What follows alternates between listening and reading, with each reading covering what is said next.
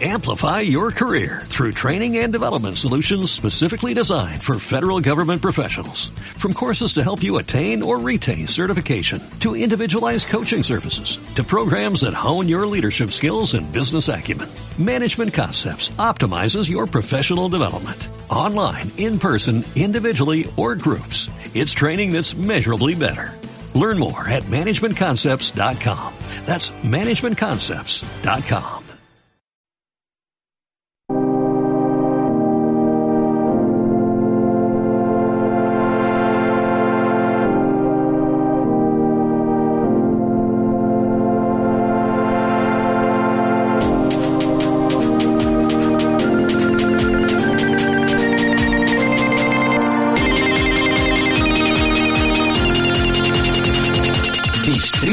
Distrito 42.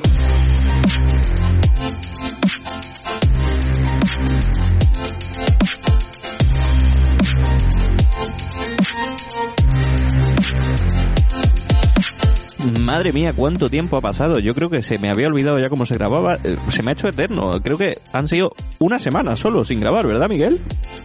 Sí, bueno, en realidad dos, porque la semana esta es la que hemos tenido de puente, pero sí. Nos sientan, nos sientan fatal las vacaciones. En fin, muy buenas, ¿qué tal? Bienvenidos, bienvenidas, bienvenides una vez más aquí a Distrito 42, el podcast de Onda Cero en el que los videojuegos son un poquito más que juegos. Vamos a hablar de uno de los eventos eh, jugabilísticos más importantes de los últimos años, el lanzamiento, eh, eh, la experiencia de Elden Ring, el videojuego más esperado de, podríamos decir, la década, quizá. Sí, sí, sí, desde luego, de, lo que llevamos de décadas, sí, no sé si no salga el Breath of the Wild 2, podrá igualarlo de alguna forma, pero lo dudo bastante. Es poco común lo que se está viviendo con este juego, primero porque está levantando varios debates que intentaremos tratar un poquito en este episodio de hoy, y segundo porque es un juego que ha salido en febrero y ya hay mucha gente diciendo que no, no es que sea el GOTI, es que es el GOAT, el grande, el más grande de todos los tiempos. Bueno, eso habrá que verlo después de pasar por nuestra lupa inspectora, la de un servidor Lex López y la de mi compañero Miguel Bañón, que hoy, como podéis escuchar, sigue teniendo un internet espectacular. Yes. Bueno, pues no vamos a entretenernos mucho más con esta distribución. Esto es Distrito 42 en Onda Cero.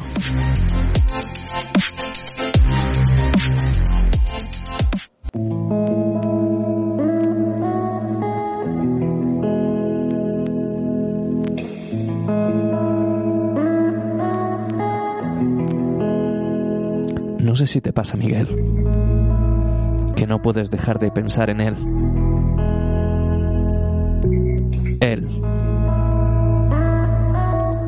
El del ring. Eh, Tengo una relación un poco extraña con este juego. Llevo mm, prácticamente 40 horas en menos de una semana.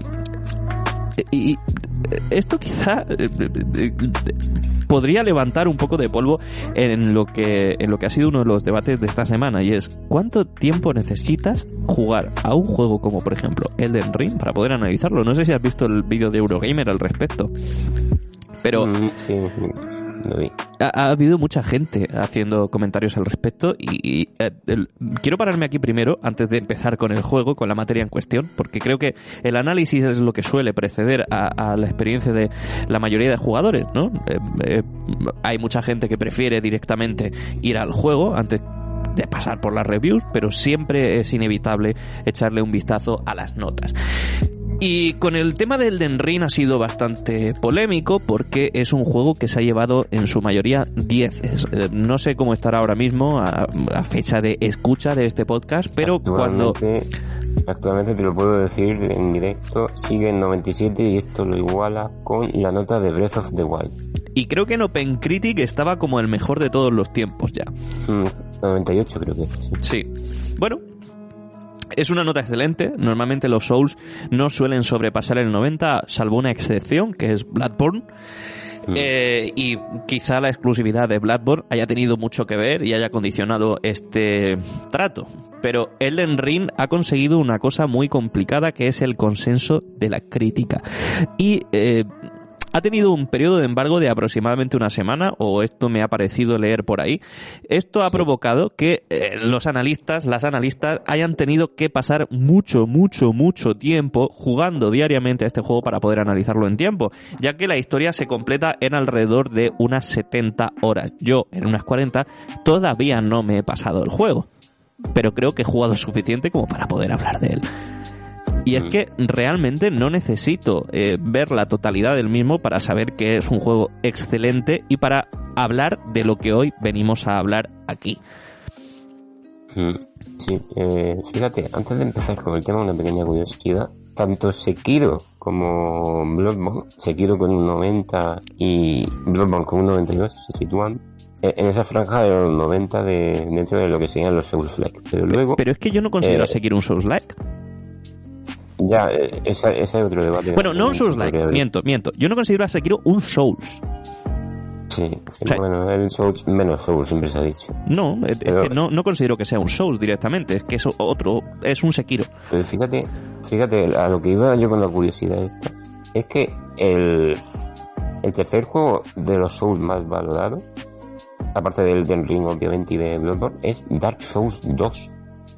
Tiene un 91. Y con Dark Souls 2, bueno, ya sabemos lo que pasó. A mí es un juego que me gustó mucho, pero la gente no opina igual que yo. Bueno, pero ¿en qué plataforma? una- una yo, yo, yo creo que al Dark Souls 2 le vino 88 el otro día. En, en PC tiene un 91. Ah, Lo acabo de mirar ahora mismo. Eh, yo es que creo que los miré en PlayStation. Eh, de todas formas, eh, no son juegos que sean demasiado aclamados por el consenso, el total de la crítica, por una razón, y es que son muy polarizantes. El otro día también comentamos algo similar al respecto de Pokémon. Los juegos de Pokémon suelen polarizar mucho la crítica, o lo amas o lo odias. Mm. Y bueno, siempre hay un porcentaje que consideran que es mediocre, pero en definitiva va a tener notas muy buenas y notas muy malas. Sin embargo, eh, en los, Souls- bueno, en los Souls pasa algo parecido. Eh, tienen notas muy buenas de gente a los que le encanta el género y notas muy malas de gente a la que no le acaba de molar. Uy, Buenísimo. le he dado sin querer al botón. Está bien. Perdón, bien. perdón, perdón, perdón. Haciendo marca. Sí, sí, sí. Como iba diciendo, hay, hay... Esto se podría incluir como toma falsa, la verdad. no, no, lo voy a dejar tal cual. Siempre estamos pensando, siempre estamos pensando en, oye, estaría guapo hacer tomas falsas al final del programa. Pero si es que realmente no, toma otro falsa. con una. Ta- Tampoco es que cuando nos equivocamos es porque nos hemos equivocado mucho y no lo podemos meter, pero realmente eh, eh, esto lo dejo tal cual. Esto se va a quedar tal cual. Bueno, sigamos, como iba diciendo. Eh, ya no me acuerdo de lo que iba a decir. El tema de las notas y los análisis de, de los shows, el poco tiempo que, que se da No, para no, no, hacer pero los análisis. ya, pero iba, iba a decir algo, algo al- a- antes de eso. Bueno, estaba al respecto de lo que de lo que estábamos contando y ya pues como que se me ha Polarización, Ol- creo que- olvida. Sí, bueno, estaba hablando de la polarización. Eh, son juegos que suelen ser, pues, muy muy polarizantes porque son exigentes o mm, directamente no se dejan jugar. Hay que reconocerlo ya. Dark Souls 1 ha tenido muchísima influencia en los videojuegos en general, pero era un juego con problemas bastante graves. Unos picos de dificultad exagerados, zonas sin terminar. O sea, acordaos por favor de, de- de la zona previa al lecho del caos. Es una vergüenza. No, La zona, la de los culos de dinosaurio es, es una absoluta es una absoluta eh, es un despropósito total y, y, bueno yo me acuerdo perfectamente que hay zonas del juego en las que tenías que irte al bosque aquel donde estaba Sif a, a buguear unos bichos que se caerán por un precipicio durante un montón de tiempo para poder farmear algo de armas. El- las hogueras estaban muy separadas de los bosses. Bueno es un juego que se dejaba poco jugar en definitiva y que tenía fallos evidentes ¿Vale? Por muy bueno y por mucho que nos gustara. Es un juego que eh, acabó calando en la cultura, pero tenía costuras y se le notaban. Y, muchas veces, pues, había truquitos que ya eran de dominio público, como por ejemplo lo de cortarle la cola al dragón, que te hacían más fácil la experiencia, etc- etcétera. Pero bueno, ya tenías que saber que estaban ahí.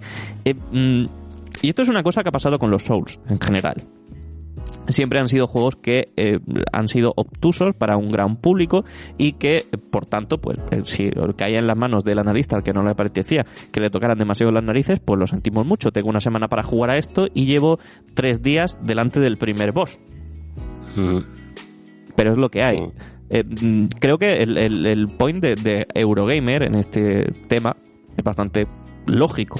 Es que hay gente que considera que el análisis no tiene que salir primero. Nosotros, por ejemplo, cuando hablamos de un juego, nos lo podemos tomar con más calma porque eh, analizamos la resaca.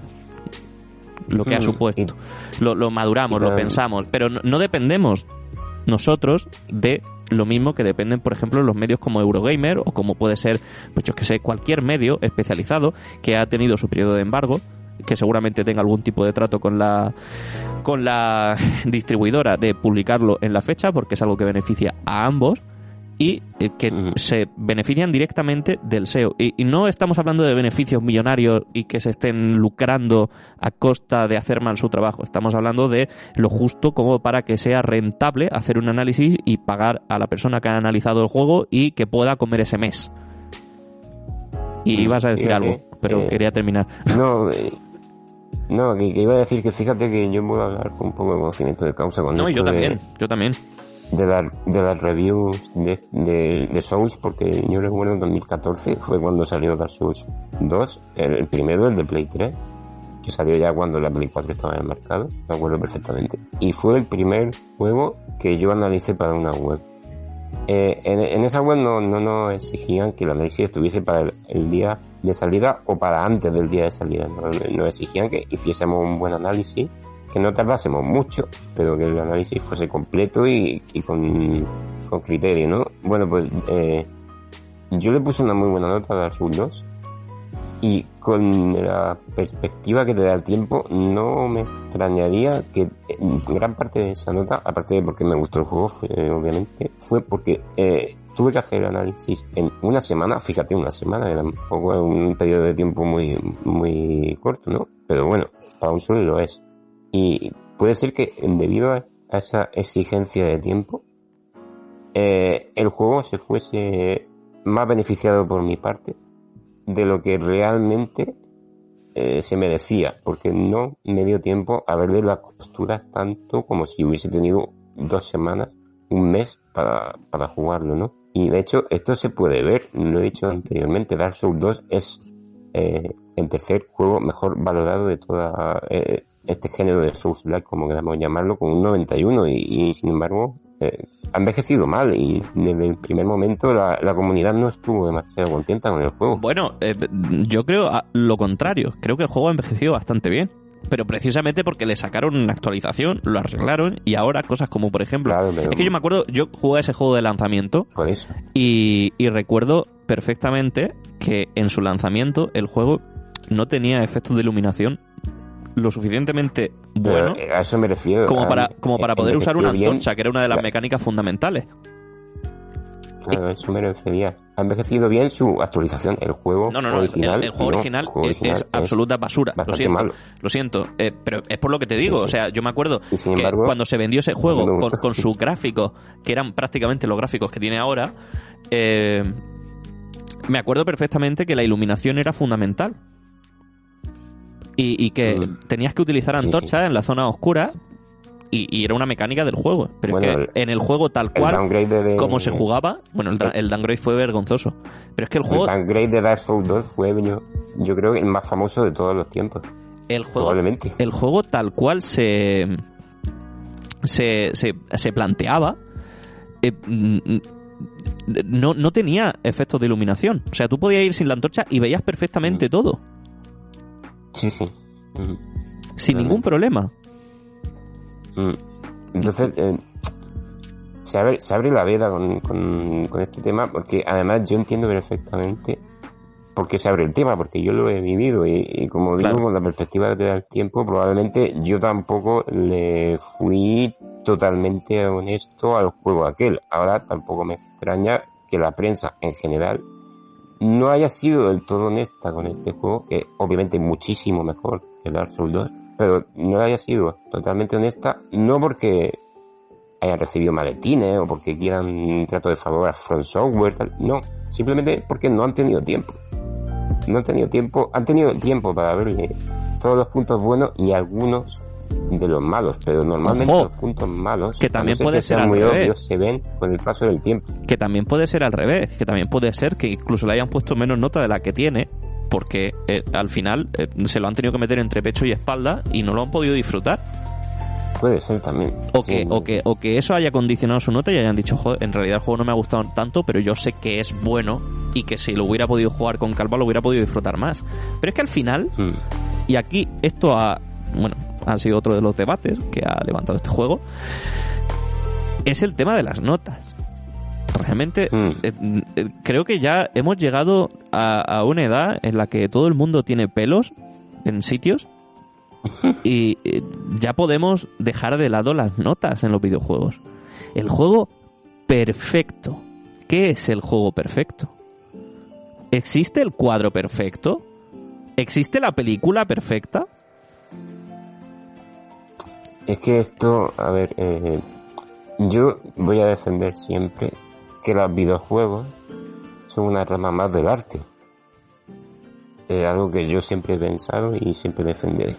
Entonces, como toda obra de arte, esa obra de arte la crean personas. Claro. No podemos pretender que algo que crea una persona que es un ser, por definición, imperfecto, sea perfecto. Es imposible. Es absolutamente imposible. pero perfecto. ¿Qué, ¿Qué es lo que mide la perfección en eso? Si no es algo que se pueda medir con números. O sea, eh, Claro, ¿te gusta o no? Existen juegos que son eh, absolutas maravillas y que seguramente te gusten menos o más. mm, Y al final Bueno. también hay que compararlo con cosas. Hombre, yo entiendo que este juego, si a Dark Souls 2 le pones un 9, le tienes que poner un 15. Porque es infinitamente mejor.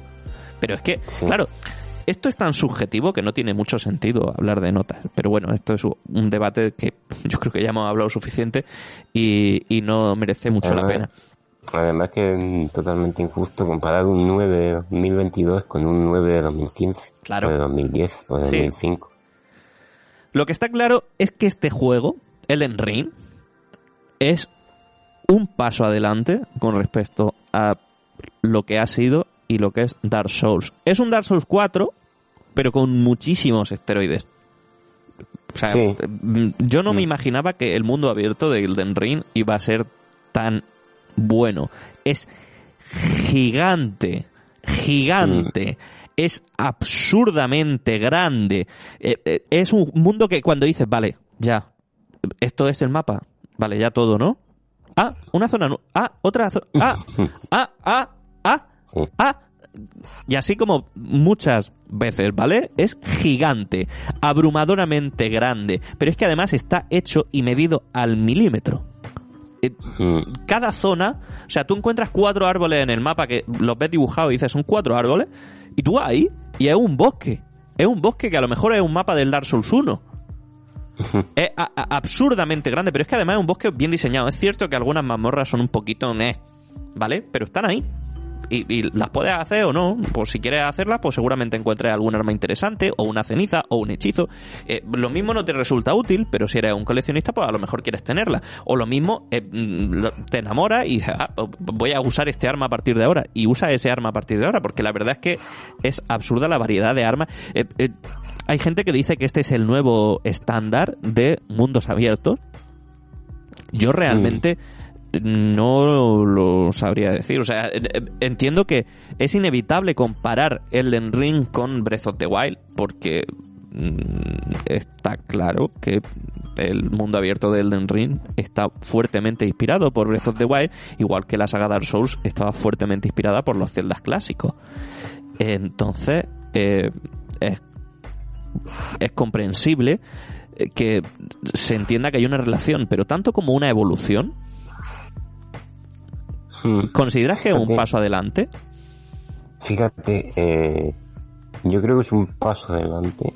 O sea, eh, es un paso adelante respecto a la fórmula Souls porque Sí, lo- el mapa, el mapa eh, como tal, aparte sí es verdad que es enorme, que tiene un montón de cosas y tal.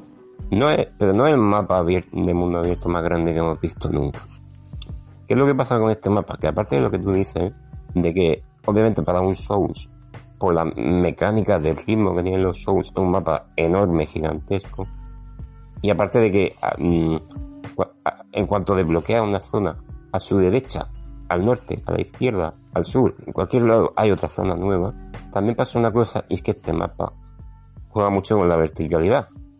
En esto se pueden ver también muchos retazos de la saga, a la, bueno, saga, género, mejor dicho, al, al que pertenece, que son los Souls.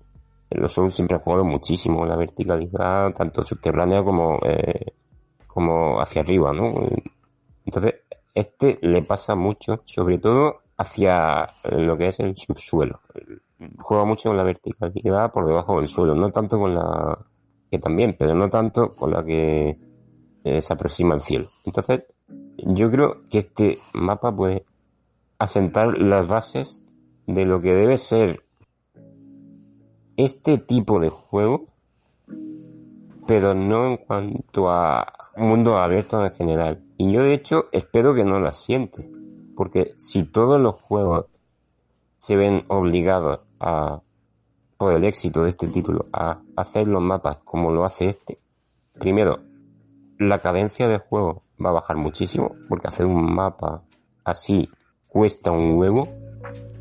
Y segundo, mm, yo creo que no en todos los juegos va a funcionar, porque hay juegos de mundo abierto que son muy buenos, como por ejemplo Horizon, Forbidden West, que no juegan tanto con este con esta división en capas que sí que hace muy bien este Elden Ring, eh, sobre todo a nivel como digo, vertical. Horizon es un juego muchísimo más horizontal y aún así es un muy buen juego. Probablemente si jugase con la verticalidad como lo hace Elden Ring no funcionase tan bien. Entonces, eh, sí, pero no. Yo creo que es un, un paso adelante que ya debe seguir la eh, Front Software, pero no deben seguir otros estudios si no ven que, les puede quedar bien. Es un, poco un arma de doble filo, creo yo. Yo es que realmente no creo que este juego haya inventado nada. No, Simplemente es, más grande. Es Breath of the Wild más grande. O sea, e, es exactamente lo mismo. Eh, es, es, el mismo tipo de mapa, de mapa abierto. La única diferencia es que en Breath of the Wild lo que te encontrabas eran templos que siempre eran, bueno, estéticamente eran muy parecidos y al final eran siempre la misma dinámica. Haces un puzzle o haces una prueba, lo que sea. Luego tenían los cuatro templos grandes, pero tampoco eran era como el otro, pero ¡pau! Ya está. Eh, Elden Ring lo que hace es el mismo concepto, pero en lugar de eh, que punto clave sea un templo, el punto clave es un minimapa de lo que era antes un Dark Souls. Aparte de eso, pues es lo mismo, zonas abiertas, con enemigos que tienen itinerancia, que hacen cosas, etcétera. Pues, vale, eh, pero viene a ser básicamente lo mismo. Sí que es cierto que eh, es gigante y que, eh, como dices, es una evolución de lo que eh, ha sido hasta ahora Dark Souls y que probablemente mm. Front Software tenga que hacer algo parecido a esto. Una evolución muy bestia. Una evolución muy bestia y muy radical, pero una evolución al fin y al cabo, sí. Y de hecho me gustaría que en Breath of the Wild 2 hubiera algo parecido a esto, que recuperara las mazmorras clásicas de Zelda, y estuvieran repartidas por el mapa, igual que aquí están en el Ring, pues, las mamorritas repartidas por el mapa, de una forma orgánica. Que es la única hmm. pega que le podría poner quizá a Breath of the Wild. Pero es que Breath of the Wild es un juego de 2017. Hmm. Eh, bueno, son cinco años, tampoco es tanto. ¿eh? es un, montón de tiempo. O sea, que lo lógico es que haya algo de evolución. Pero como no creo que este juego acabe sentando la base de lo que van a ser los juegos de mundo abierto a partir de ahora. Porque al final. espero que no Las bases de lo que son los juegos de mundo abierto siguen siendo las mismas. Un mundo amplio, un mundo con elementos orgánicos, que tenga eh, los puntos clave del mapa repartidos y se pueda acceder de forma pseudo libre, que vayas haciéndote fuerte conforme avanzas, etcétera. Ese mismo concepto, igual que antes el mundo abierto era tipo de Witcher, tipo el Horizon 1. Dime. Y es que además, eh, no lo hemos comentado, pero mm, la cosa del mundo abierto del Ring no es solo que sea un mundo gigantesco y que sea un mundo vertical. Es que, al menos yo hasta ahora, llevo unas 15 horas de juego, eh, no me he encontrado una zona igual a otra. Yo sí, mm, he de decir que sí. De esto, sí, alguna puede haber. Bueno, seguramente yo no haya llegado todavía ahí. Pero de estas zonas que en otros mundos abiertos sí te las encuentra y las reconoce fácilmente, de estas zonas que dice aquí ha habido, aunque sea un poquito de copy-paste, yo todavía no me la he encontrado. Y eso también es un indicador muy bueno de lo difícil que tiene que haber sido hacer este mapa. Yo sí que yo sí que he encontrado zonas de copy-paste, pero tampoco es escandaloso. Mm. Sobre todo en las catacumbas y cosas así, muchas mazmorras muy parecidas, bosses que son directamente el bicho repetido. Lo siento, esto es muy From Software. Acuérdate de la gárgola. Pues, mm. de, de hecho es que la gárgola está tal cual, pero ahora es un árbol. Pero bueno, en fin. Sí, eso, eso sí pasa, eso de bicho igual a otro, solo que con una vida de, una barra de vida más grande sí que pasa. Eso Bueno. pasa. ¿Qué hace especial a Elden Ring?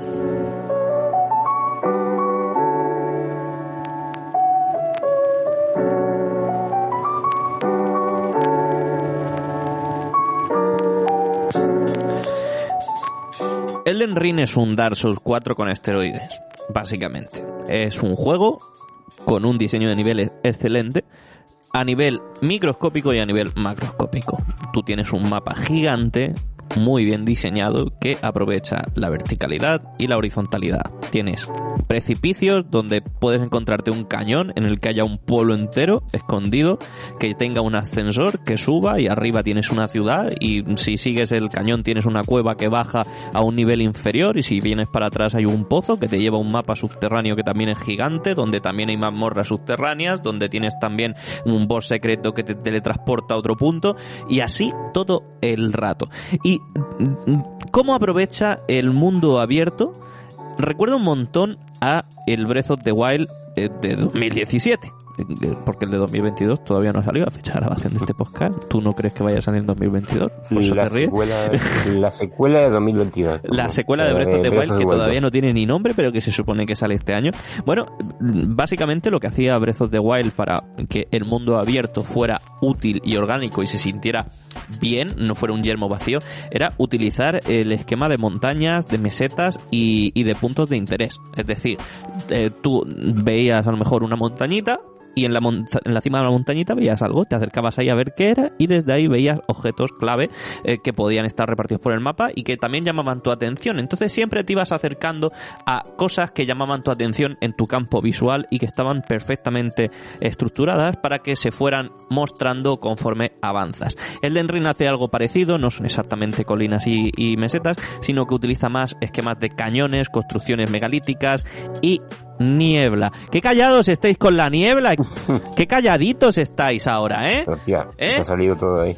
qué calladitos estabais. O sea, eh, vamos a ver, eh, lo de la niebla, eh, vamos a, vamos a pararnos en la niebla. Se me había olvidado la niebla. La niebla es la ah, esta polémica la traigo yo. Vamos a hablar de la niebla. La niebla es un recurso artístico muy elegante a la falta de recursos, pero es que la falta de recursos la tienen todos los dispositivos. Si haces un mundo gigante, un mundo gigante con un montón de cosas sucediendo al mismo tiempo, eh, en una consola que te cuesta apenas 500 euros, pues lo normal es que no pueda tirarlo todo. Entonces lo lógico es que haya un poco de niebla en la distancia, porque tampoco necesita verle los pelillos de la nariz al tío que hay en una estructura ahí, si es que no lo necesitas. Pero es que la niebla se ha utilizado siempre. ¿Qué pasa cuando le quitas la niebla a los juegos? Porque son una mierda. Mira, por ejemplo, Ocarina of. A Ocarina of le quitaron la niebla en, en el- en la emulación esta de Nintendo Switch Online y se veía horrible. Le volvieron a poner la niebla y se veía bonito. Silent Hill existe gracias a la niebla. Metámonos, mm, vayamos, vayamos 30 años al pasado y con lo que sabemos a día de hoy, metámonos con la niebla de Silent Hill. A ver si hay huevos. Claro. Es, que- es exactamente igual. O sea, meterte con la niebla en un, en un videojuego, aparte de que no tiene sentido, eh, es meterte directamente con Silent Hill. Es exactamente el mismo procedimiento. Lo que Es pasa que es hace absurdo. 30 años, hace 30 años, pues nadie, a nadie se le pasaba por la cabeza que la niebla de Silent Hill era algo malo y ahora, en 2022 y con juegos 58 veces más grandes, tener un poquitín de niebla es un pecado. En fin, hay poco venderle. No, no, no, pero es que de verdad, eh, que haya gente diciendo que la niebla en el juego, es que metiéndose con el Horizon por la niebla, mm, o, o con el Returnal, o con el, o con el, el juego este, el, el Ratchet, da igual, da igual. La niebla es un recurso artístico y muy elegante a la falta de recursos. ¿Qué pasa cuando no tienes niebla y sale un juego en 2022 sin niebla? Que sale el Pokémon Arceus, Sí, bueno. que, que hay popping, que se ven lo- los muñecos en la distancia parpadeando, que son un PowerPoint. Claro. Ponle niebla. Y la, gen- y la gente la gente también quejándose, esto lo he visto yo también en los últimos días bastante, la, la gente quejándose de que ponerle niebla a un juego no es realista.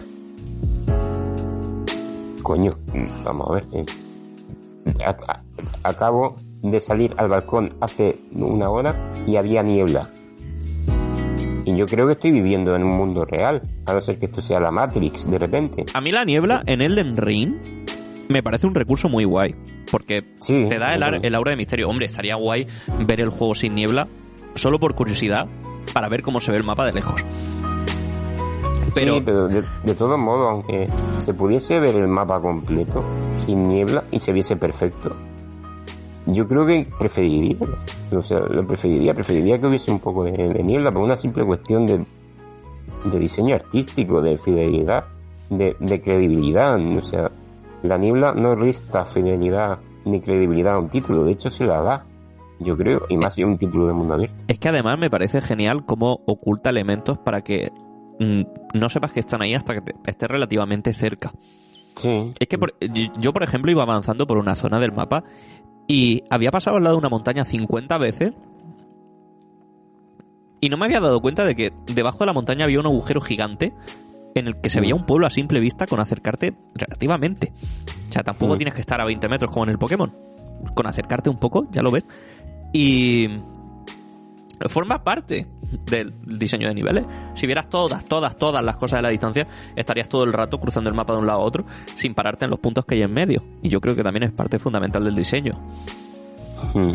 No solo por una cuestión gráfica, vaya. Pero bueno, que, eh, creo que queda muy bien las cosas como son. Sí, bueno, y que además tiene lógica, o sea, eh, es lógico que las zonas más altas de, de- del mapa tengan niebla. Aquí te vas a la montaña y tienen niebla. Eh, quizás, bueno, y que de hecho a nivel del mar también hay niebla algunas veces por una simple cuestión de, del calor que hace. Fin, que es un un, es un algo que la propia naturaleza te da. Eh, ¿Por qué no incluirla en una obra de arte? La sensación de descubrimiento en el juego me parece increíble.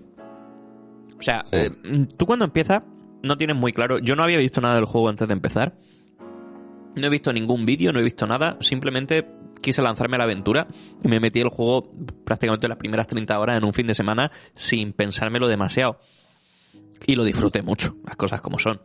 Eh, Bueno, eh, tú al principio estás en el mundo abierto, no sabes cómo de abierto es el mundo, no te lo imaginas. Llegas al primer lugar de gracia, que son las hogueras de ahora. Son puntos de luz. Y una vez ahí, te sale como una especie de flecha de luz y te dice para allá. Y tú tiras para allá. Mm. Ya está. Empecé a avanzar, parecía como un Souls normal. Es lo que se siente al principio. Llegué hasta el primer boss y me partió la cara de forma absurda. Lo intenté tres o cuatro veces y me partió la cara de forma absurda. Y dije, vale, voy a explorar un poquito a ver si hay algo por aquí. Y joder, si había algo. Madre mía, sí. ahí lo más grande. O sea, hay kilómetros de mapa. Mm, po- a poco que exploras, pues te vas encontrando un dragón, una mazmorra, eh, objetos, vas encontrando armas, a lo mejor un arma que mm, has encontrado en un cofre, que había en una diligencia a la que has tenido que parar estratégicamente, em, te sirve para matar a un bicho que está en la otra punta del mapa y que te suelta otro arma que es ideal para matar al boss. Y cuando matas al boss desbloqueas un camino que te lleva a otro boss, pero también te lleva a una zona secundaria que cuando exploras pues te puedes encontrar una cueva que te lleva a, una- un poder especial que sirve para, pa- matar a otro boss que está en la otra punta.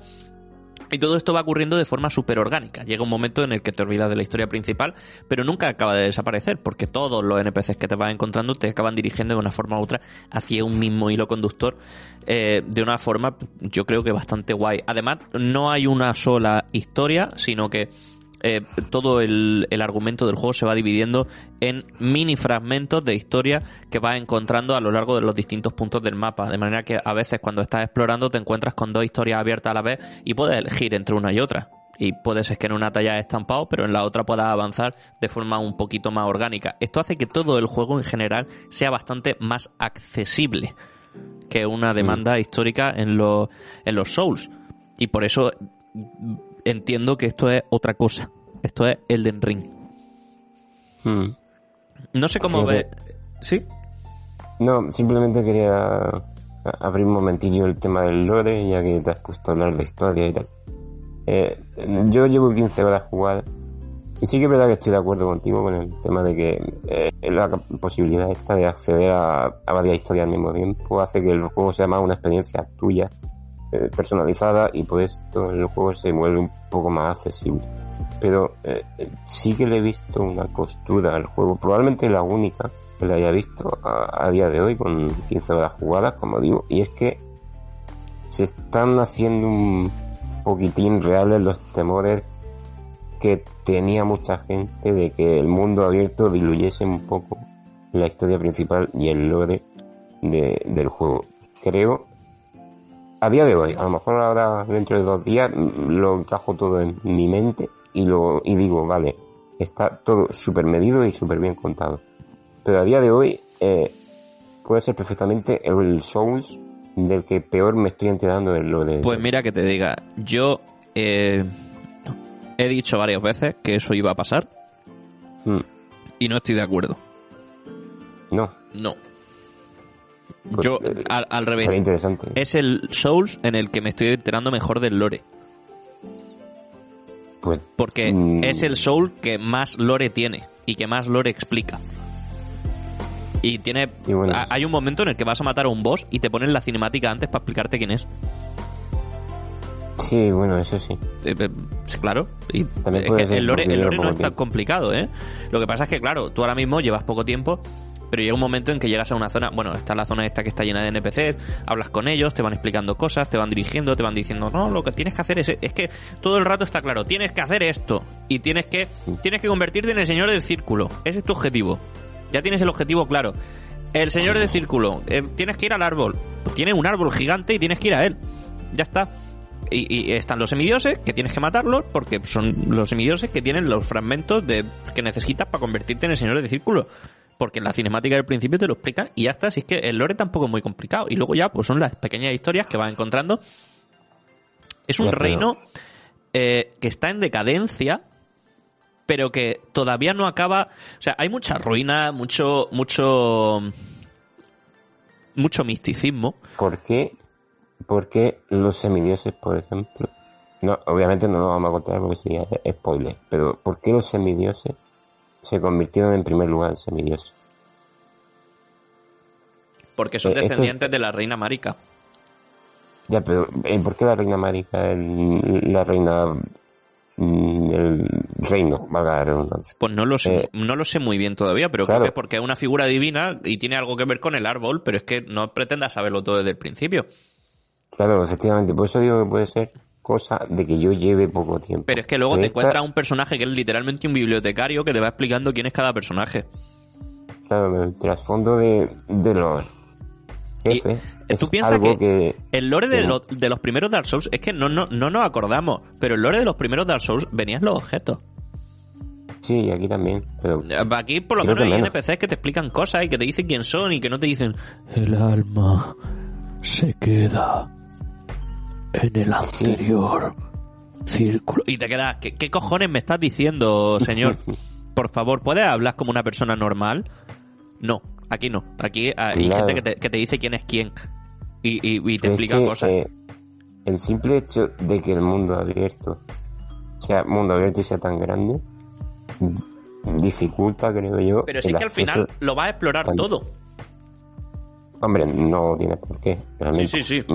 O sea, lo que no vas a explorar, quizá, son las cuevas ocultas y, las zonas que tienen, eh, pues son mazmorras subterráneas y, torres especiales y tal. Pero las zonas de lore, vas a pasar por ellas seguro. Bueno, puede ser. Yo creo, sinceramente, creo que esto de que los personajes te vayan contando el, el lore del juego está bien. De hecho, está muy bien, lo hace todo mucho más orgánico, pero el simple hecho de que el mundo abierto sea mundo abierto y sea tan grande dificulta, a su vez, que tú puedas acceder a algunos de esos personajes que, que te pueden contar el lore del juego. Porque están escondidos, porque están en una zona que a lo mejor te salta, no sé. Yo me he saltado alguna pieza de, de alguna questline. Y, Eh, a mí tampoco- pero luego yo la he recuperado soy- después, no sé cómo. O sea, yo creo que está hecho para que puedas recuperar las questlines sin problema. Yo tampoco soy de esos eh, ratas de, biblioteca, de, biblioteca, por así decirlo, que a la mínima que se sueltan una pieza de lo de se tiran una semana llorando en una esquina. No, a mí eso realmente me da un poco igual. Pero sí que es cierto que perderte partes clave de la historia o que accedas a una parte clave de la historia pero no reconozcas que es clave porque tiene ya un exceso de información en tu cabeza eh, perjudica un poco la experiencia a nivel puramente narrativo, ¿eh? no digo que, jugablemente lo hagan en absoluto, jugablemente el juego va por otra parte. Pero no sé, en mi opinión también, como digo, llevo 15 horas.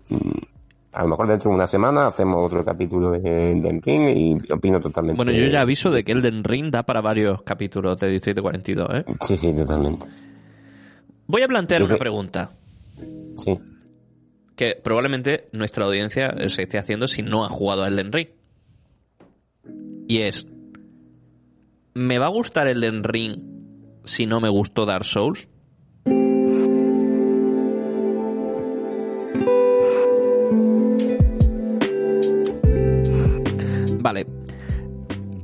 ¿Por qué a la gente no le gusta Dark Souls? O sea, a la gente a la que no le gusta Dark Souls, evidentemente. Yo he escuchado varias veces decir, por ejemplo, el tema de la hoguera de que eh, te encuentras con un boss y a lo mejor la hoguera está en la otra punta de la mazmorra y tienes que pegarte una carrera increíble para llegar. Y a lo mejor has perdido la mitad de la vida o la mitad de tus pociones y es un poco coñazo. También he escuchado muchas veces, bueno, evidentemente siempre está el tema de la accesibilidad, y es que los Souls, pues la verdad es que son en general poco accesibles, tienen pocas opciones de accesibilidad y tienen poca pocas opciones, eh, en mi opinión, de builds viables. Sobre todo, bueno, eh, yo he, jugado varias builds a lo largo de mi vida en los Dark Souls. He jugado a fuerza, he jugado a destreza, he jugado a magia, he jugado un poquito a fe y poco más. Pero realmente mm. la primera run, la mayoría de la gente acaba haciéndose un personaje de fuerza con un arma eh, a dos manos o con un arma tocha y un escudo y, y, ya está. Y luego está el mago, que es prácticamente el modo fácil, que si te atreves a hacerte un mago, pues tendrás que ser más o menos, eh, tendrás que tener más o menos habilidad esquivando, pero siempre podrás utilizar hechizos superpoderosos que van a matar a la mayoría de bosses o que te van a ayudar a saltarte varias mecánicas. En un momento, un pequeño en un momento de este podcast me gustaría abrir un segundito el tema del modo fácil. Eh, sí, bueno, ahora. creo, creo que este juego tiene un modo fácil. Ahora, ahora, ahora, ahora, ahora. No te adelantes. No te adelantes, vamos por orden. Bueno, eh, más cositas, más cositas que pueden no gustarte de Dark Souls. Bueno, evidentemente ya he dicho que los primeros Souls pues, siempre han tenido costuritas, pero es que Dark Souls 3 o por ejemplo Bloodborne a mí no me parece que las tengan. Al, menos como por ejemplo lo del bosque o lo de, o lo de la ciudad de la media y tal. Considero que son juegos que van a, refinando esa fórmula. Y es que From Software al final está haciendo todo el rato el mismo juego. De hecho, mm. yo considero que Elden Ring es un poco Dark Souls de mundo abierto, pero con el lore de Bloodborne, porque es todo mucho más cósmico y más... Eh, eh, tiene un regusto nórdico, la ambientación es ligeramente más nórdica que en los Souls clásicos. Y eh, creo que arregla arregla entre comillas, problemas fundamentales de los primeros Souls en cuanto a cosas que te pueden molar o no. Por ejemplo, el tema de la hoguera. Ahora existe una figura que se llama Efigie de Marika, que es un, una especie de, de, estandarte que hay en la puerta de la mayoría de bosses o de zonas chungas que hay en el mundo abierto y en las que te pueden matar con lo cual puedes resucitar directamente en la puerta de esos sitios y coger tu alma sin ningún tipo, bueno, tu alma no, tus runas, que ahora se llaman runas, sin ningún tipo de problema. Además, las efigies de los lugares de gracia, que son el equivalente a la hoguera, están presentes en muchísimas partes del mapa. Están colocados para ayudar, ¿vale? Se nota que, que están puestos en puntos estratégicos para que te sea fácil acceder a determinada zona. De manera que incluso las zonas más grandes se sienten divididas entre eh, micro mazmorritas, en microzonas, muy parecidas a como eran en los primeros Souls. Esto hace que el nivel de desesperación que sientes cuando te matan pues no sea tan grande. Primero porque es más fácil conseguir runas, ya que el farmeo en el mundo abierto es infinito y siempre existen por los clásicos bugs. Yo todavía no he utilizado ninguno, ni creo que lo utilice, pero sí que eh, es fácil farmear si lo necesitas, porque yo de momento todavía no he necesitado pararme a farmear. Y ese quizá es el mayor logro con respecto a los Souls, el grindeo Yo no he necesitado grindear, he avanzado de una forma orgánica y cuando me he estampado con un muro, cuando estaba siguiendo la historia, cuando estaba yendo hacia un boss, lo único que he hecho ha sido irme hacia otra parte. No he tenido que repetir la zona 20 veces para conseguir todas las almas necesarias para subir un nivel. He tenido que ir a otro sitio a ver qué había. Ah, esa torre me mola, a ver qué hay. Anda, un cofre, anda, un arma, anda, me vale, anda, es mejor que la mía, anda, hago más daño. Voy a esa cueva. En la cueva había un boss. El boss me da una ceniza, la ceniza me da una habilidad. La habilidad me sirve para matar al boss que había eh, encontrado antes. Y además soy más fuerte porque en el proceso subió dos niveles. Y he podido mejorarme el arma porque he encontrado un fragmento de piedra. Ahora también puedes craftear. Es mucho más fácil conseguir los objetos consumibles. También hay un montón de mercaderes, hay un montón de NPCs que te van vendiendo hechizos y eh, una cantidad de magias y encantamientos abrumadora. Ya no solo es que te puedas hacer personaje a fuerza, destreza, fe o magia. Es que dentro de cada una de esas puedes hacerte varias builds y todas son viables. Puedes llevar al personaje con dos espadas, puedes llevar al personaje con una espada larga que también vaya a destreza, puedes llevarlo con un estoque, puedes llevarlo a que haga sangrado, a que haga magia. El sistema de las cenizas me parece mucho más accesible, está mejor explicado y funciona mejor que el sistema de herrería de los Dark Souls. Y además lo tienes prácticamente desde el principio, lo cual me parece genial. Cosas que tienes también desde el principio, el teletransporte, el viaje rápido, puedes utilizarlo en cualquier momento. Mapa del overworld lo suficientemente amplio como para ver todo lo que hay y ver puntos de interés a simple vista, pero no lo suficientemente detallado como para que te estropee la experiencia de las mazmorras. A mí son puntos que me parecen de fundamentales. Entonces, eh, si suma eso que ahora tiene opciones de accesibilidad, que tampoco es que sean una locura, pero puedes ponerle autopuntado automático, cosas como, bueno, ese tipo de cosas, eh, y que realmente hay builds que te facilitan muchísimo la experiencia, hay invocaciones que puedes hacer de, de- de bichitos que además, eh, bueno, combaten a tu lado, se pueden mejorar y todo, y, y, eh, te facilitan mucho la tarea contra los bosses, hay también NPC, el multijugador lo han ampliado para que ahora sea de hasta cuatro jugadores, está bastante bien implementado eh, para lo que es un Souls, porque luego no puedes jugar en coop de cuatro, como yo pensaba que se iba a poder jugar, en plan, pues yo que sé, Zelda for Source, que era mi fantasía absoluta, pero bueno, eh, eh, bueno, como digo, el, el multijugador bien implementado. Y, y que hay muchas peleas de bosses en el overworld que te permiten también jugar con tu entorno y decir, ah, pues mira, voy a hacer la pelea a caballo que es más fácil. Voy a intentar eh, mm, jugar con el veneno de esta zona para hacerle pupa. Voy a intentar, eh, yo qué sé, mm, situarlo aquí, que se pelee con estos otros bichos que son hostiles hacia él y que lo pueden matar, ¿sabes? Eh, Son cositas que al final lo que hace que este juego sea, entre comillas, difícil, no es que sea injusto, como por ejemplo era Dark Souls 2, sino que es te obliga a aprender igual que los otros, evidentemente, y a plantear estrategias a quizá un nivel un poco más mm, amplio. No estrategias complejas, sino decir, ah, pues mira, tengo este arma que me acaban de dar y que mm, veo que este bicho es claramente débil o, o- o- o que mm, su patrón de ataque pues me puede mm, dificultar esto. No sé, un poco la experiencia clásica, pero con muchísimas más posibilidades, porque yo en un Dark Souls ni podía, y bueno, en el primer Dark Souls ni podía imaginarme cambiarme eh, las dos armas que tenía que más o menos utilizaba. Aquí ahora puedes llevar tres armas en cada mano y además es bastante asequible con el sistema que han puesto de, de amuletos. eh, mm, para tener más posibilidad de carga o lo que sea. Eh, funciona, es más fácil de conseguir que con el, el tema de los anillos. Eh, bueno, en general todo aparece desde el principio, la exploración eh, te permite hacerte muy fuerte antes de enfrentarte a, los bosses grandes, con lo cual nunca va a trancarte mucho y nunca te va a llevar demasiado intento. Sin embargo, tampoco es una experiencia regalada ni fácil.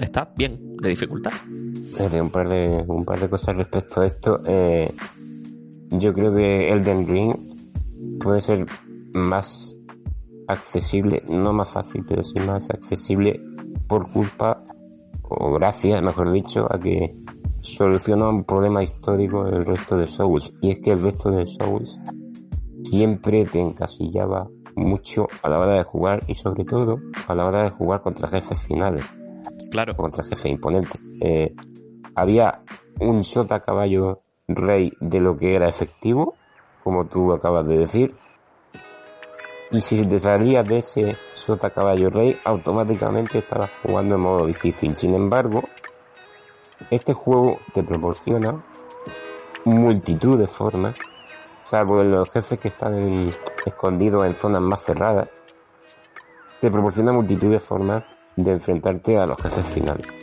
Está la magia, que para mí, eh, lo he dicho antes, es el modo fácil de este juego. Jugar a magia es jugar en modo fácil en este juego. Está el típico boss es de mundo abierto, al cual si vas a pie no le haces nada, a no ser que sea nivel 100. Pero sin embargo luego te pone a caballo y estupendo. Mm, te lo puede hacer fácilmente. Está jugar a destreza. Está jugar a fuerza. Está jugar eh, en modo difícil de este juego, que para mí es jugar a dos eh, manos, arma a dos manos, sin ningún tipo de escudo. Un poco a lo para, para mí, para mí el modo difícil es jugar con arma en plan arco y cosas así. que Bueno, eso, eso también te lo... Porque eh, yo he jugado un montón de juegos a dos espadas y tampoco lo veo tan difícil. O sea, al, Sí, al final ta- es lo mismo que jugar con, con un arma de dos manos. Exactamente lo mismo. Yo, yo no juego con escudo, salvo puntos muy concretos del juego que me han obligado a adaptarme con la estrategia, pero también con el sistema de farmeo y de estadística. Bueno, yo no- creo que no voy ni por la mitad del juego y estoy a nivel 61. O sea, es que eh, no sé cuál será el nivel eh, con el que acabaré pasándome la historia, pero desde luego eh, sube mucho de nivel, entonces puedes Es mejorarte muchas stats y al final con, con el mundo abierto no, no te cebas tanto como yo me pensaba que te iba a cebar. Lo, lo- es verdad que los bosses de la historia son un muro y te obligan a explorar, pero es que es parte del encanto de este juego. Y los requerimientos mínimos de la arma y de los hechizos no son tantos como para que el farmeo sea una locura. Porque no, Sí, es, que, claro. es que decir farmeo en este juego me resulta casi obsceno, porque es que no es que no, no, no penséis que yo me he ido a una zona a matar bichos. Es que no lo he hecho. Sí. Es que para mí Sí, farmeo es irte a una mazmorra que no has hecho todavía, hacerla, matar al bicho final y subir un nivel. Eso es para mí farmeo. De todos modos, también ayuda mucho a la accesibilidad de este juego, que aunque no sea necesario irte a farmear, lo puedes hacer si quieres. Claro. Hay zonas de farmeo. Sí, pero, Entonces, pero también- yo no lo he necesitado, ni lo he hecho, porque no me gusta. Y ya Y está. otra cosa, otra cosa también que quería comentar, dos cosas. Y cierro ya, lo prometo.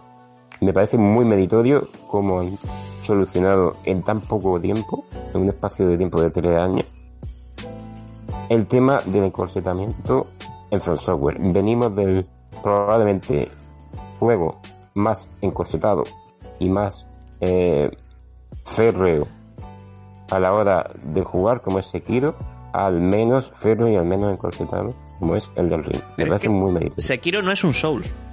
O sea, Claro. es que es- Sekiro es un Sekiro. O sea, me explico. Para mí, lo- los Souls son Souls-like.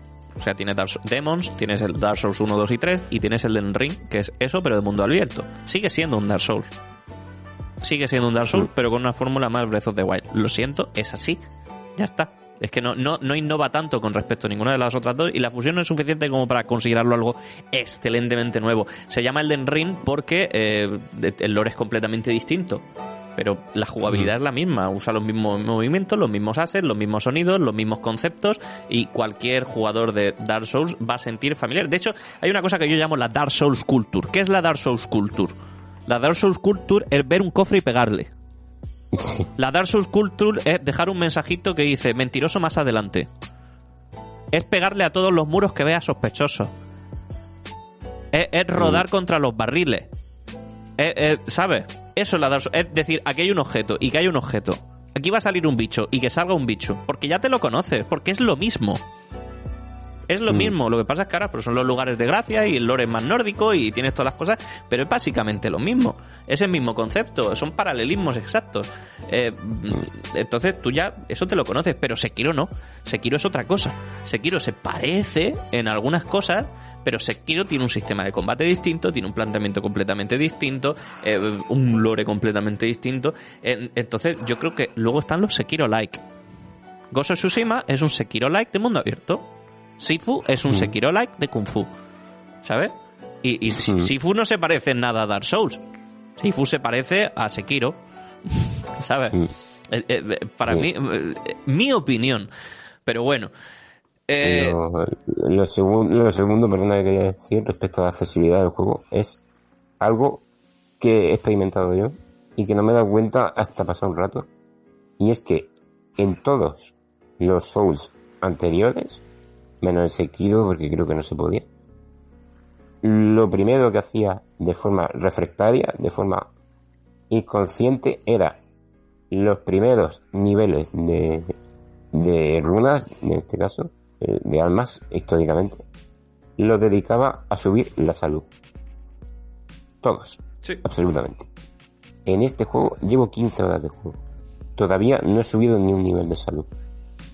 No, y aparte no que... lo he visto necesario. Y Ah. creo que esto favorece mucho la versatilidad de las builds y la accesibilidad por ende del juego. Es que ahora prácticamente desde el principio te dan un caballo, puedes explorar todo el mapa a toda hostia sin consumir energía, eh, puedes pasar corriendo por las zonas de enemigos, no te tienes que pegar si no quieres.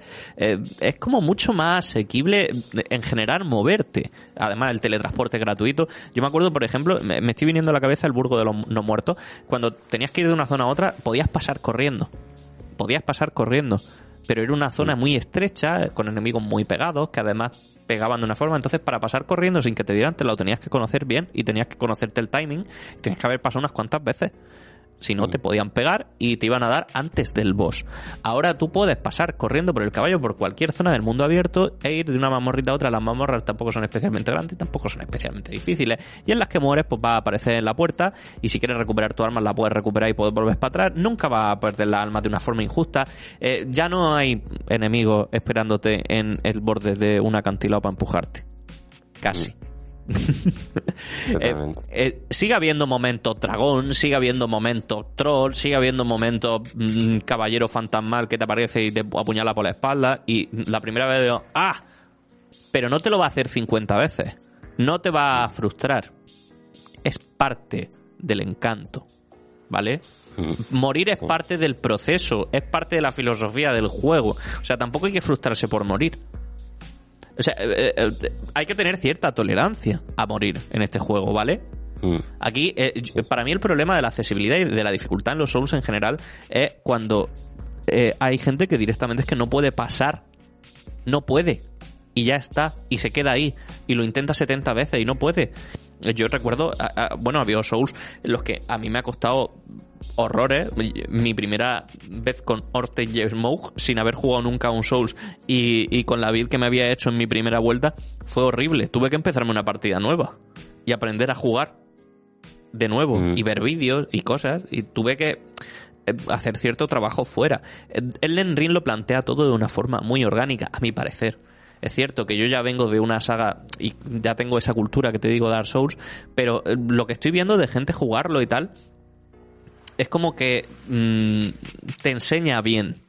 No, no, no te enseña de forma especialmente cruel. Simplemente, Mm. pues bueno, te has matado, pero mira, tiene un tutorial y además es opcional. Dark Souls 2 también tenía un tutorial. Pero mm, eh, es mm, no, no sé, está bien. ¿No? Sí, sí, sí, Eh, los mensajitos, hay un montón de mensajitos, también es Dark Souls Culture, lo de dejar mensajitos en el suelo. eh, Esto, esto es algo que me gustaría comentar. los dedos en el, los eh, meter dedo en agujero, los eh, mentiroso más adelante, los salta, los mm, pégale que es un muro falso, de verdad. Entiendo que haya cierta concentración de ese tipo de mensajes los 10 primeros las 10 primeras horas de juego por una sencilla razón y es que a todo el mundo le gusta sentirse gracioso. Eh, Aunque hayas visto el mismo chiste repetido 70 veces, pero eh, que por donde voy yo me siga encontrando los mensajes, tío, de verdad, eres don comedia, colega. Por Le leí- favor. Le leí un tweet a Víctor Martínez de A Night Games el- un poquito antes de que saliese el juego que ponía una imagen de un post de Reddit que decía literalmente eh, la gente se ha cargado el sistema de mensaje y estoy 100% de acuerdo o sea Hay algunos del- útiles. algunos pero ese es el problema que hay algunos útiles anteriormente el sistema de mensajes era siempre o casi siempre útil ahora es la excepción Pero te digo Eh, una cosa, es culpa nuestra. Hombre, yo nunca lo he hecho. Sí, no, es culpa nuestra, es culpa nuestra, porque tú cuando te encuentras un mensaje bueno lo puedes votar positivo y seguro que no lo ha hecho. Sí, bueno. Y claro. cuando un mensaje es, es bueno, que lo han votado muchos positivos, brilla. Es verdad, sí. El otro, el otro Que día eso está guay, eso está muy guay. En 15 horas de juego, me he encontrado un mensaje que brilla. Y hay- yo había mensajes en el juego que he dicho, ah, mira, los mensajes, por ejemplo, estarían incluidos en el modo fácil. Y es que quiero, quiero, oye, quiero hablar una cosa, ¿vale? Una anécdota. Eh, eh, este juego, eh, evidentemente, ha vuelto a traer a la mesa el debate del modo fácil.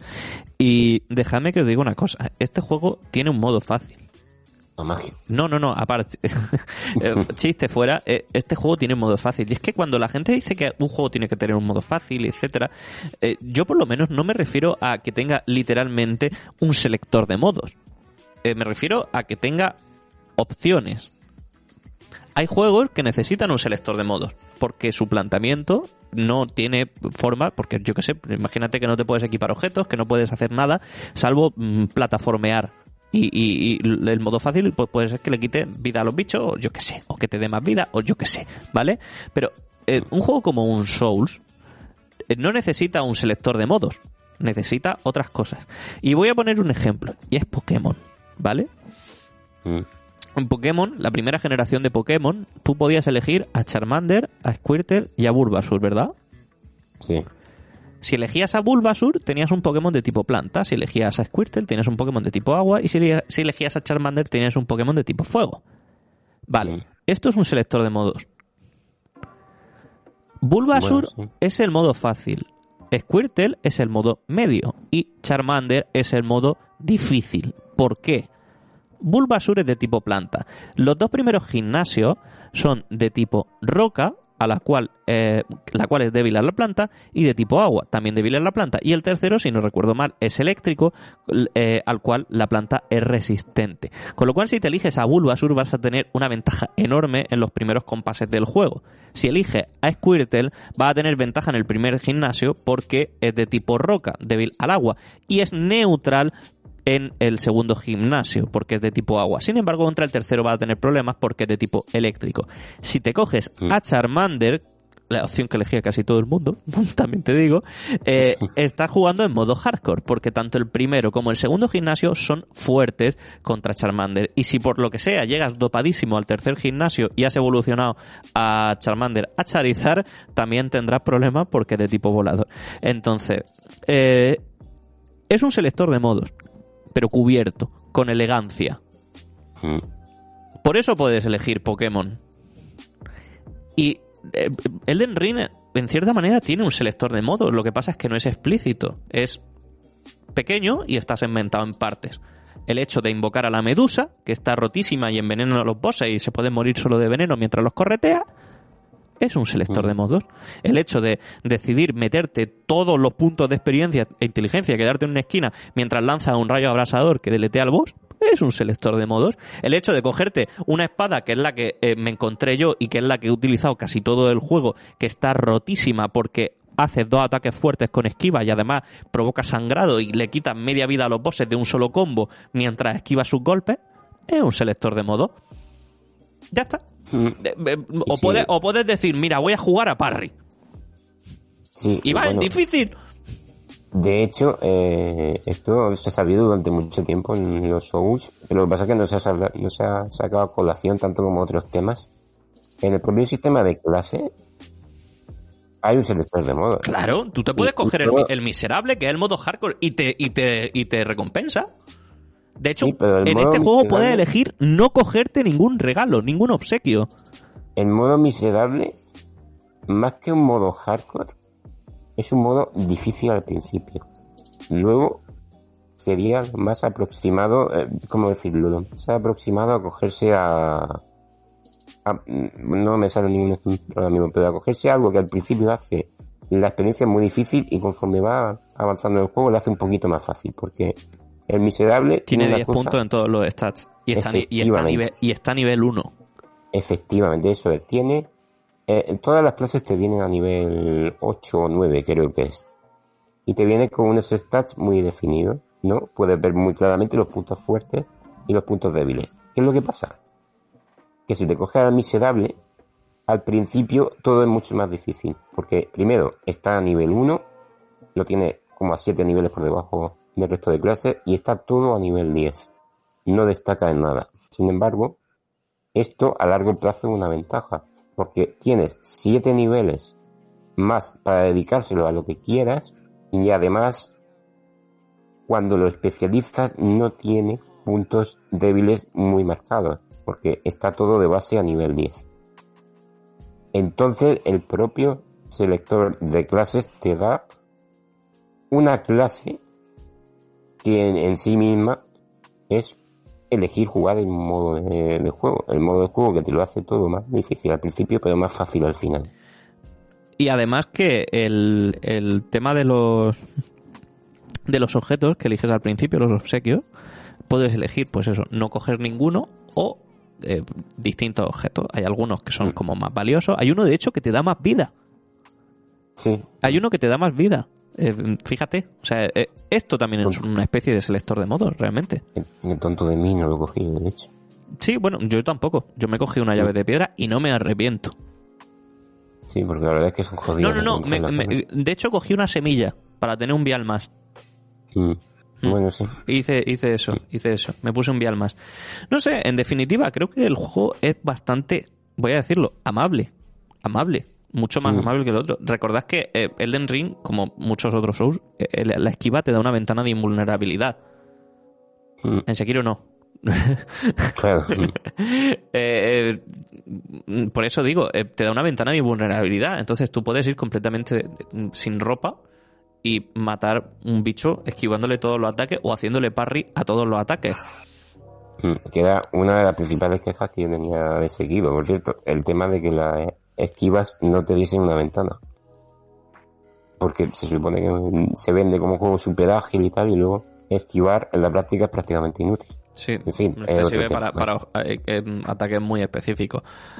Em, no sé. En general, el sistema de combate del Ring me parece muy bien hecho, muy bien implementado. Hay cosas que están absolutamente rotas, pero tampoco nadie te obliga a utilizarlas. No he probado mucho el PvP, pero eh, de momento lo que he jugado online eh, va muy fluido. Es mm. una pena que no exista algo parecido a, lo que he dicho del Zelda Force Wars, que tú puedas ir con cuatro colegas directamente por el overworld y, vital.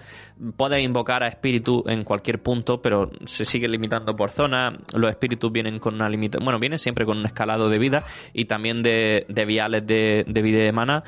Y bueno, no, no les da objetos, no, no les cuenta la muerte del boss. Al final no se siente tanto como un cooperativo, pero mola porque, yo que sé, si tu colega se queda trancado en, en un punto, pues puedes llamarlo. O si tenéis, a lo mejor habéis pasado el juego y queréis hacer un New Game Plus, pues mm. nos hacemos New Game Plus y, y ya está. Y vamos mm, todos más o menos a la par. Y vamos matando los bichos, pues más o menos a la par, yo que sé, ¿sabes? Eh, eh, porque, claro, entiendo que también eh, cuando llegue al New Game Plus necesitarás más estrategia. Lo de la estrategia, ya te digo que me mola un montón, ¿eh? Lo de, lo de decir, mm, voy a situarme en esta zona que es más abierta, voy a matar los enemigos primero. Ahora hay ciclo día-noche, hay cosas que pasan de noche, cosas que pasan de día. Tampoco una barbaridad, yo por lo menos no he detectado mucho. A lo mejor un boss que aparece de noche, que dices, coño, anda, mira, qué simpático. Sí, bueno, no quiero caer en spoilers Creo que hay, uno que identifica muy claramente que sale en un lago que sale de noche. Solamente, me parece. Eh, bueno, que sí que se nota. Hay, hay muchos, hay muchos bosses que aparecen solo de noche. Y, bichos también. Y bueno, en general, eh, explorar es muy divertido. Las cosas como son. El caballo yo pensaba que era falso de cojones cómo, se, mm. saltaba y tal, pero bueno, eh, lo de los saltos de caballo tampoco es algo súper común, de hecho es más bien como que te lo encuentras de sorpresa y dices, ah, pues mira, aquí ya lo... Y... puedes creer que tardé 10 horas, un poquito menos a lo mejor, 10 horas en saber, en darme cuenta de forma accidental totalmente que el caballo tiene doble salto? Pues te lo explican, ¿eh? Ah, bueno, puta idea. Eh, los tutoriales ni puta. Los tutoriales, ojo, que no solo tienes tutoriales de, de, el típico tutorial de con marca en el suelo, sino que ahora tienes cuadros de texto que te explican las cosas. Sí, sí. Sí, sí. Y al contrario, el Xenoblade no salen cada dos minutos, salen cuando lo necesitas. Sí, sí, sí. Y, y, ojo que también hay cositas. Bueno, el multijugador también tiene, puedes poner contraseña y tal. Los menús están mejor implementados, están mejor hechos. Eh, todo el sistema de, de, mejora de armas, de, de mercaderes y tal, es que no tiene nada que ver. Es que antes a lo mejor el herrero estaba escondido detrás de una pared falsa que estaba en una zona opcional, que estaba metida debajo de no sé qué, y el mercader que te vendía la no sé cuánto estaba escondido detrás de no sé qué y luego se movía no sé cuánto. Ahora es mucho más sencillo. Eh, eh, encuentras zonas en las que están siempre fijos o, tal. Cuando se muere uno accidentalmente eh, o un NPC, te sueltan un ítem que te sirve para poder utilizar su. Bueno, para dárselo a otro NPC y que te venda sus objetos, con lo cual nunca vas a perder nada especialmente chungo. Digamos que no hay errores, por lo menos yo no he detectado ningún error eh, que pueda, eh, sin haber mirado nada y sin haber visto ningún tutorial y sin haber hecho nada, no, no he tenido una partida que se me haya desgraciado como sí me ha pasado en otros Souls, ¿vale? No me ha pasado de decir, hostia, me he puesto mal las stats, ni de, bueno, aparte de poder redistribuir los stats, llegado a cierto punto del juego, no demasiado difícil, y, mm, por lo menos puedes hacerlo una vez al principio y luego ya más veces. Pero eh, me ha pasado de, de decir, hostia, tío, es que eh, a lo mejor he matado a un NPC que no tenía que matar y ahora qué hago. No puedo, no puedo tal, o, no quería seguir la historia por aquí, o se me ha jodido una questline, tal. Eso de momento no me ha pasado. Yo de momento mm. no he perdido ninguna questline. También es verdad que he explorado mucho y he tenido cuidado y tal, pero de momento no he perdido ninguna questline, de momento no, no, no me he perdido ningún punto dramático de la historia, no he matado ningún NPC, he matado un NPC sin querer, pero no he, no he perdido nada de ese NPC, ni me ha supuesto ningún cambio en la historia, ni ningún perjuicio después, no me ha aparecido un dragón del cielo porque estoy en alineación mala y me ha pegado una hostia, no, o sea, nada. Así que guay, níquel, perfecto. No sé, en definitiva, eh, me ha gustado mucho me está gustando mucho. Eh, este juego me va a tener entretenido muchos meses. Es, eh, eh, no sabía nunca que un Souls se iba a convertir en un comfort game para mí. Mira que me gustan mucho los Dark Souls y los Souls-like, pero son juegos que me los meto poco a poco, ¿sabes? Mm, poquito a poco porque son fuertes y son experiencias que no me gusta metérmela entre pecho y espalda porque me desespero. Yo soy de las personas que intenta cuatro veces el boss, mm, se frustra y se va y vuelve al día siguiente y a lo mejor juega cinco minutos y Sekiro lo tengo abandonado y nunca he llegado a pasármelo del todo. he estado cerca del final, pero no he podido con él porque eh, se me hacía imposible y me acabé frustrando. Me rompí el brazo en medio. O sea, lo que pasó es que me rompí el brazo y cuando volví a jugar eh, no era capaz de jugar porque no tenía reflejo en las manos y porque no, no, no, me acordaba de cómo eran las cosas. Entonces lo. No, claro. Eh, el caso es que, bueno, el tema es que eh, en Elden Ring no me ha pasado eso, de frustrarme. En Elden Ring me ha pasado de, mm, estar en un sitio, de, quedarme mm, que no sabía qué hacer porque me mataban o veía que el bicho era visiblemente fuerte y simplemente irme a otra parte, explorar guay y tal. Eh, lo del log que decía Jason Schreier que necesitaba, este tío dijo que necesitaba un cuadernico para ir apuntando cosas. Un poco exagerado. ¿Y lo necesitaban? No. Un poco exagerado. Altamente recomendable. Un poco exagerado.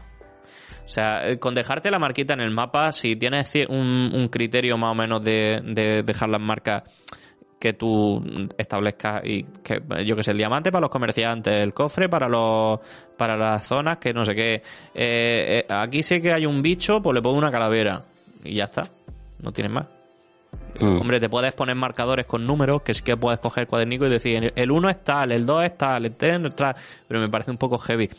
Eh, mírate una wiki. Si no te acuerdas de dónde está un NPC y ya está. Tampoco es para tanto.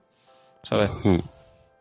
Sí, puede ser. No sé, también ahí supongo que influyó mucho. Pero que tampoco te va a pasar. O sea, yo por, por ahora eh, sé que hay un NPC que me han dicho, busca este NPC y dale esto. Y pues yo podría buscar, dónde, podría buscar dónde está pero yo estoy convencido de que si sigo explorando y haciendo mi mierda, en algún momento aparecerá. Mm, en lo de Jason Schreier yo creo que influyó mucho. Primero, que no había nada. Eh, la wiki obviamente todavía no... Cuando él jugó el juego no estaban activas. Claro. Y segundo, eh, la, obviamente la presión a la que estuvo sometido de tener que pasarse el juego entero en una semana. Entonces, eh, es un, es un consejo que, bueno, no está de más.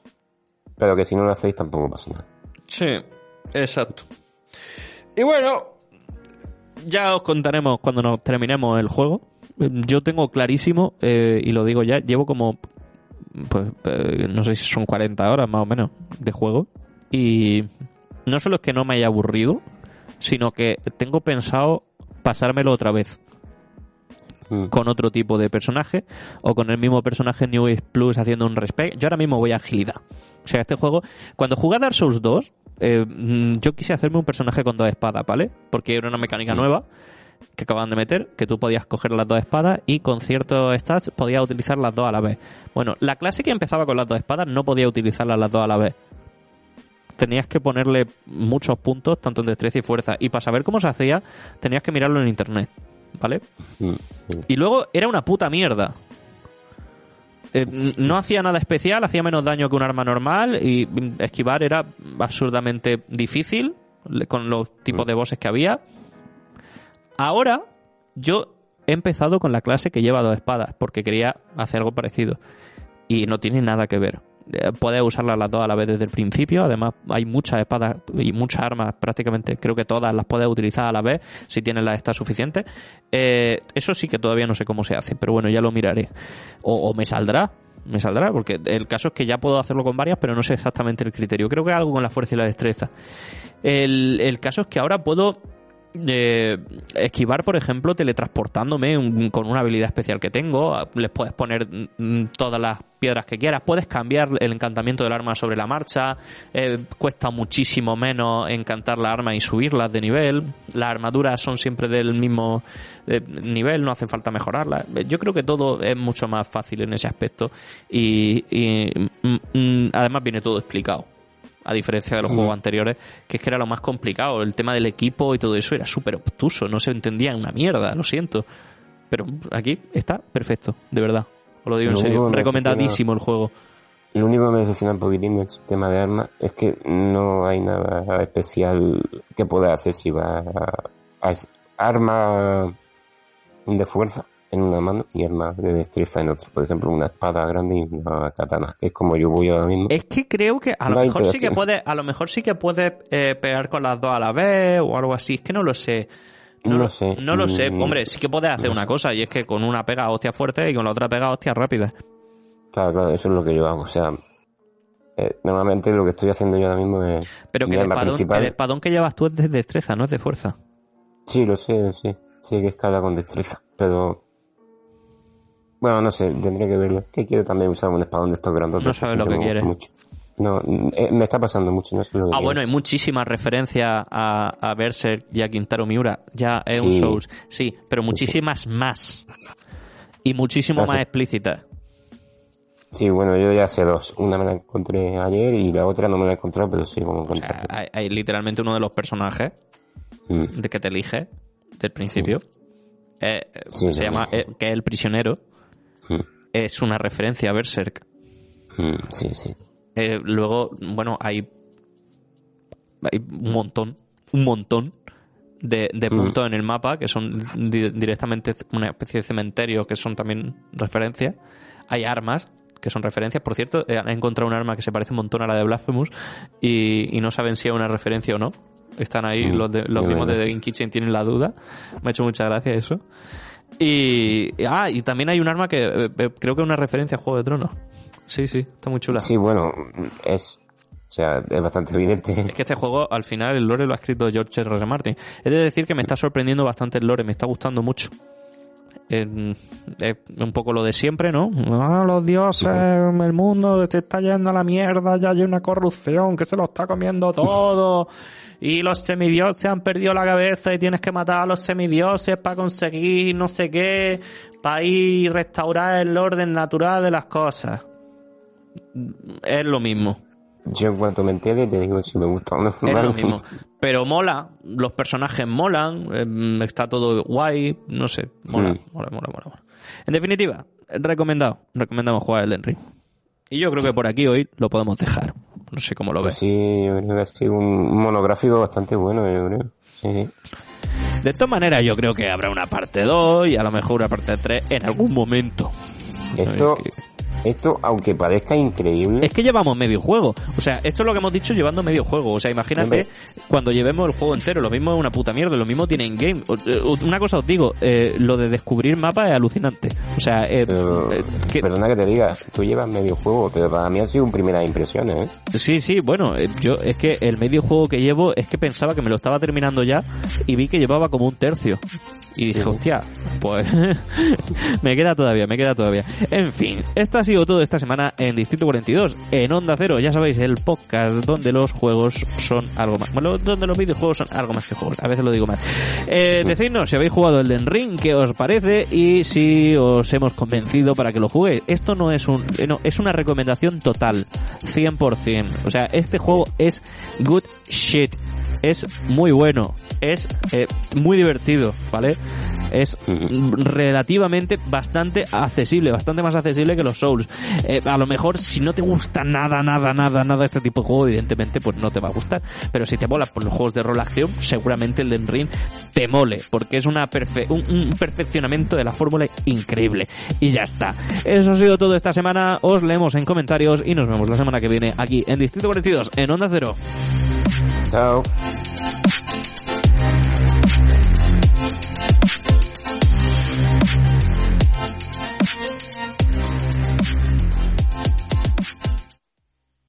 Amplify your career through training and development solutions specifically designed for federal government professionals. From courses to help you attain or retain certification, to individualized coaching services, to programs that hone your leadership skills and business acumen, Management Concepts optimizes your professional development. Online, in person, individually, or groups, it's training that's measurably better.